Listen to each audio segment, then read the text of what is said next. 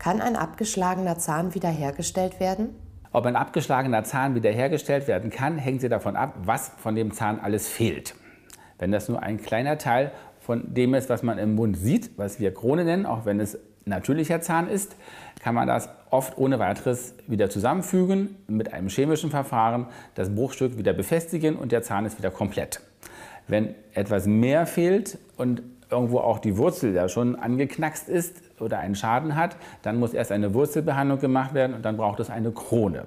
Sollte der Zahn im Ganzen mehr oder weniger raus sein und heil geblieben sein, das passiert öfter mal bei Jugendlichen, so der klassische Unfall im Schwimmbad, wo man irgendwo auf die Kante kracht mit dem Zahn oder auf dem Fahrradlenker.